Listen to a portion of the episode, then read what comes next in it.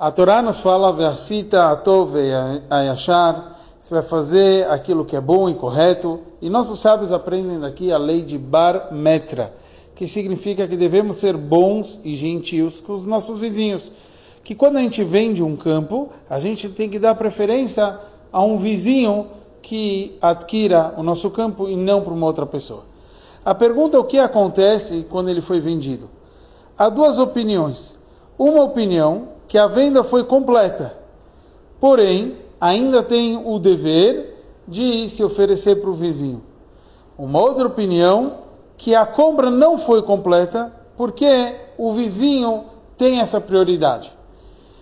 Essa é a diferença entre Urashi e Urambam. Urashi, de acordo com essa primeira opinião, que a venda foi completa, porém ainda temos um dever de oferecer para o vizinho. Já o Rambam é da outra opinião que o vizinho tem parte já a prioridade na venda. Aqui a gente entende no conceito de daquilo que a gente chama olam no mundo, que nem a gente acabou de falar no espaço, essa lei de Barmetra. Existe o mesmo conceito em Shana, no tempo. No tempo nós temos um exemplo que é o Shabat. O Shabat ele passa uma Kedushá para o seu vizinho, para a véspera de Shabat. Então, a pergunta é, véspera de Shabat, eu posso realmente fazer o Kiddush, já a Seudá, a refeição, enquanto ainda não entrou o horário do Shabat? Se a gente já assume essa Kiddush, essa santidade, de acordo com o Rashi, não. Por quê? Porque essa conexão é uma conexão externa já de acordo com Rambam, sim, porque a conexão de um vizinho com outro é uma conexão interna. Depois da gente passar pelo tempo, que é chamado de Shana, a gente vai para o Nefesh, para a alma.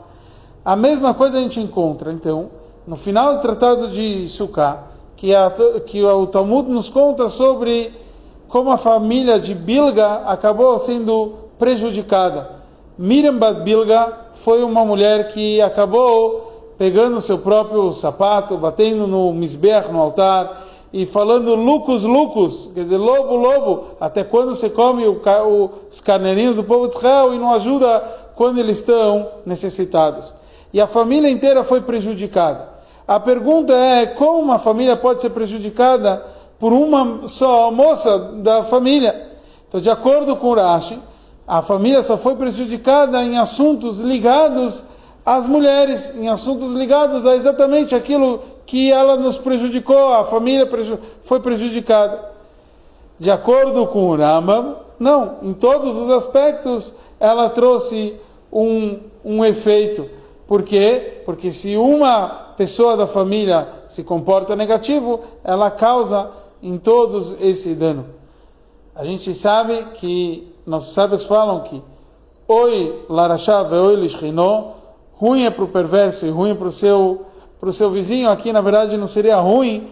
Oi, quer dizer, a chuva, a chuva do mês de Elul, ela também causa no vizinho, que aqui é o mês de Av, então já logo depois de, de Tisha B'Av, a gente já começa o conceito, a preparação para o mês de Elul e a transformação para tudo de bom e do melhor através dessa influência do bom vizinho.